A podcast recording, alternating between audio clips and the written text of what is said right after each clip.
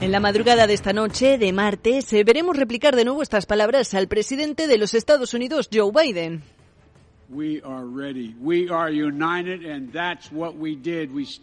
Palabras de un primer discurso de Estado de la Unión de Joe Biden que centraba en el conflicto desatado en Ucrania que alcanza hasta nuestros días. El coronavirus o la inflación también acaparaban gran parte de las palabras pronunciadas hace un año por el presidente de los Estados Unidos. Tres ejes de los que no nos desprenderemos del todo en esta ocasión. Si bien no se espera que el coronavirus tenga tanto peso como en el último discurso de Estado, la inflación y la guerra guerra en Ucrania cobrarán más protagonismo si cabe. Incluso es posible que se cuelen asuntos de última hora y no previstos. Eh, tras el famoso globo espía chino, se espera que el presidente de la Casa Blanca haga también alusión en algún momento de su discurso a la potencia asiática, sobre todo después de que Estados Unidos lo derribara y los chinos parece ser que se lo tomaran un poco mal. La tensión entre ambos países no ha dejado de escalar recientemente, también a raíz de las presiones entre China y Taiwán. Y lo cierto es que recientemente han sido varios los altos mandatarios militares estadounidenses los que han afirmado que un conflicto armado con China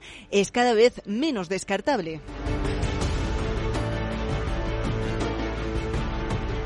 El discurso de Biden irá acompañado de unos eh, resultados de empleo históricamente buenos y de un acercamiento con los republicanos que le valdría para hacer constancia de su fortaleza en el gobierno, sobre todo después de que el presidente de la Cámara de Representantes, Kevin McCarthy, reconociera que podía llegar a un consenso con el presidente de la Casa Blanca.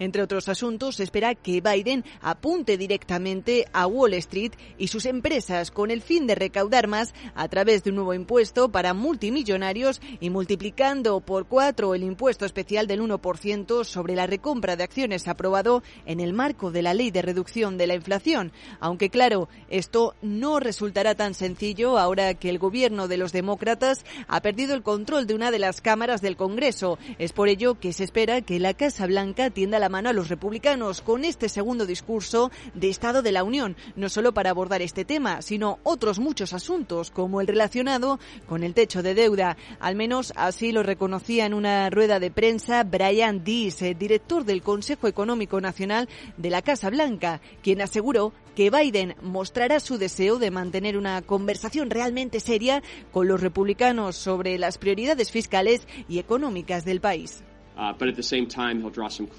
Al mismo tiempo, crecerán algunas líneas donde no esté preparado y tendremos que ver su compromiso de trabajar con los republicanos, o los republicanos están preparados para dar un paso y trabajar con él.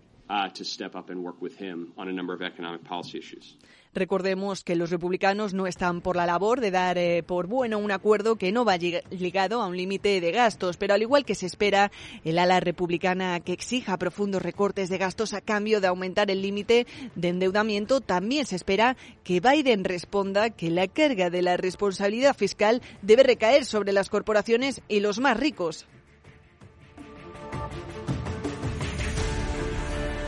Según un sondeo publicado este lunes por el centro Pew Research, la mayoría de la población estadounidense cree que reducir el déficit presupuestario es una prioridad que deben abordar este año tanto el presidente Joe Biden como el Congreso. Eso en lo que se refiere a política fiscal, pero como decimos, la inflación seguirá estando en el eje central de los argumentos, a pesar de que el director del Consejo Económico Nacional de la Casa Blanca reconoce una mejora en los últimos meses.